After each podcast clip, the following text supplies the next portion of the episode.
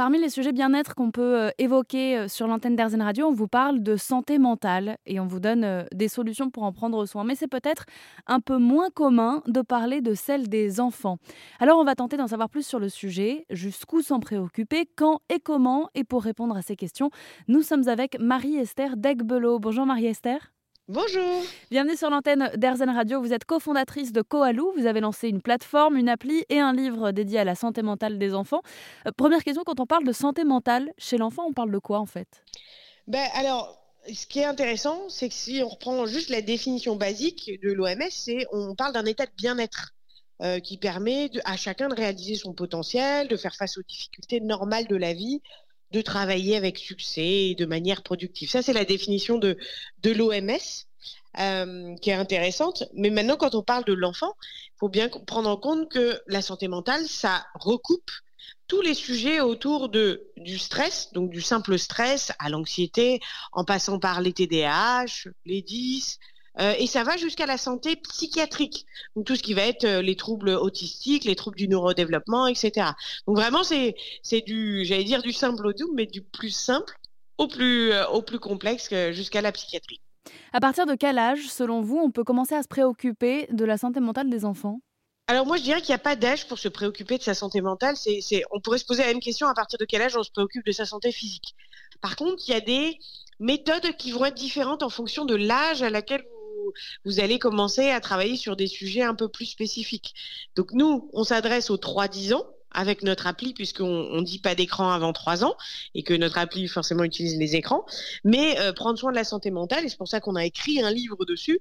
Euh, vous aurez plein d'outils et d'astuces en lisant le livre euh, dès les premiers dès les premiers âges parce qu'il y a plein de choses qu'on peut mettre en place dès le début notamment sur la confiance en soi ou sur la résilience etc on pourrait se dire pourtant que la santé mentale chez l'enfant, c'est moins euh, une problématique que chez l'adulte, puisque l'enfant est réputé pour euh, extérioriser plus facilement, euh, pleurer, rire aux éclats. C'est plus facile pour un enfant de libérer ses émotions.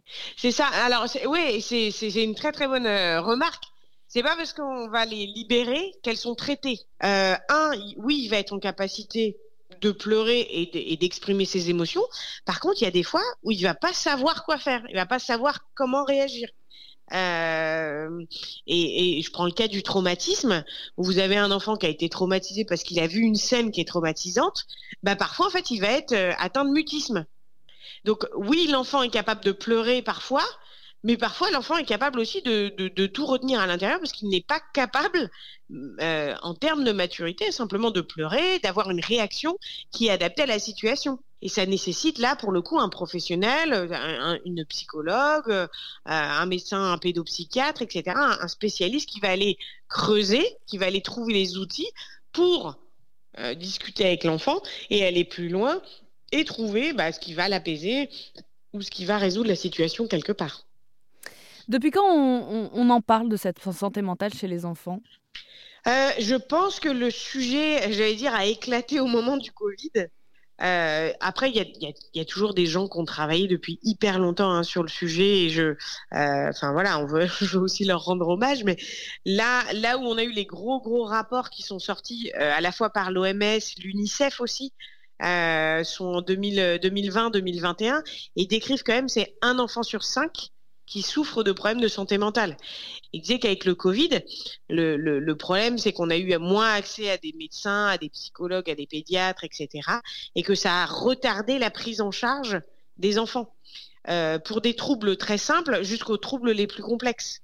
Et donc nous, on s'est dit, bah, on veut donner pendant cette période-là de flou artistique entre guillemets, le temps que on trouve la bonne personne, on veut donner des outils aux enfants qui fait que la courbe ne décroît pas, mais a tendance à aller plutôt vers l'amélioration avec des vrais outils pensés par une psychologue euh, qui sont basés sur les thérapies cognitivo-comportementales. On parlait au début de euh, ben, pourquoi c'est important de prendre soin de la santé mentale. En fait, bah, parce que c'est pas quand la crise arrive que vous cherchez les outils, mais c'est parce que vous avez bien mis en place des mécanismes dès le début que quand il y a une crise, eh ben, je peux mobiliser les outils qui correspondent à ce que j'ai besoin au bon moment.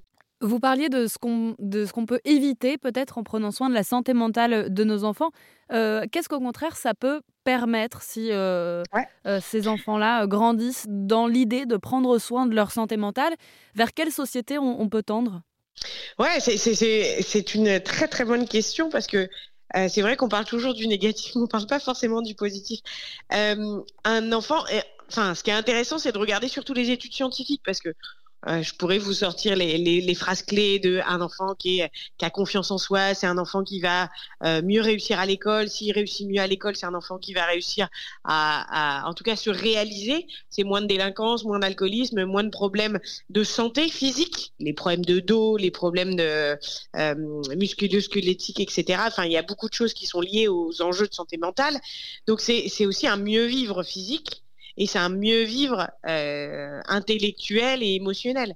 Sans parler, bien sûr, alors vous aurez toujours les études autour de la productivité, des études autour euh, du bien-être et de l'engagement de la communauté, mais euh, c'est pas d'attendre d'être un adulte pour travailler sur sa vie, mais d'emblée de donner un peu que, alors je ne sais pas si, l'image est bonne, mais un peu comme des tuteurs, d'aider les plantes à pousser droit quelque part.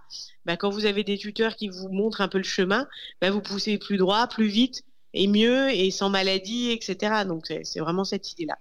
Je reprends cette image des tuteurs parce qu'à un moment, il faut quand même les enlever. À un moment, euh, l'enfant finit par voler euh, de ses propres ailes. Exactement. Euh, quelles armes on, doit lui donner en tant que parent? Alors c'est une bonne question et c'est un peu ce qu'on décrivait dans, dans, le livre sur la santé mentale et émotionnelle de l'enfant avec avec Koalou parce que nous on a on a décrit quelque part trois briques, trois fondations euh, qui sont clés chez l'enfant. C'est un, la confiance en soi et l'attachement euh, sécure. Euh, parce que c'est super important. Euh, c'est comment on accompagne un enfant euh, pour qu'il perde pas confiance en lui, euh, qu'il évite d'être déstabilisé. La deuxième brique, au-delà de la confiance en soi, ça va être les stratégies de défense contre le stress quelque part. Bah, c'est un, je vais comprendre le stress et comment je peux réagir face à ça, et je vais leur donner des outils. Et puis la troisième brique, c'est la résilience, puisque pour moi c'est super important. C'est comment on se relève euh, après une catastrophe. On n'est pas pareil. Mais par contre, bah, c'est comment j'apprends à vivre avec, comment je me relève. Et donc c'est exactement la même chose pour les enfants. C'est euh, comment euh, face au traumatisme, eh ben je vais m'en tirer, euh, je vais je vais mieux me relever, je vais mieux remarcher et, et je vais vivre avec ce que j'ai vécu et en tirer maximum profit, même s'il y a eu des difficultés. Donc euh, voilà, l'idée c'est vraiment d'avoir ces trois briques qui sont euh, fondamentales, en tout cas euh, de notre point de vue.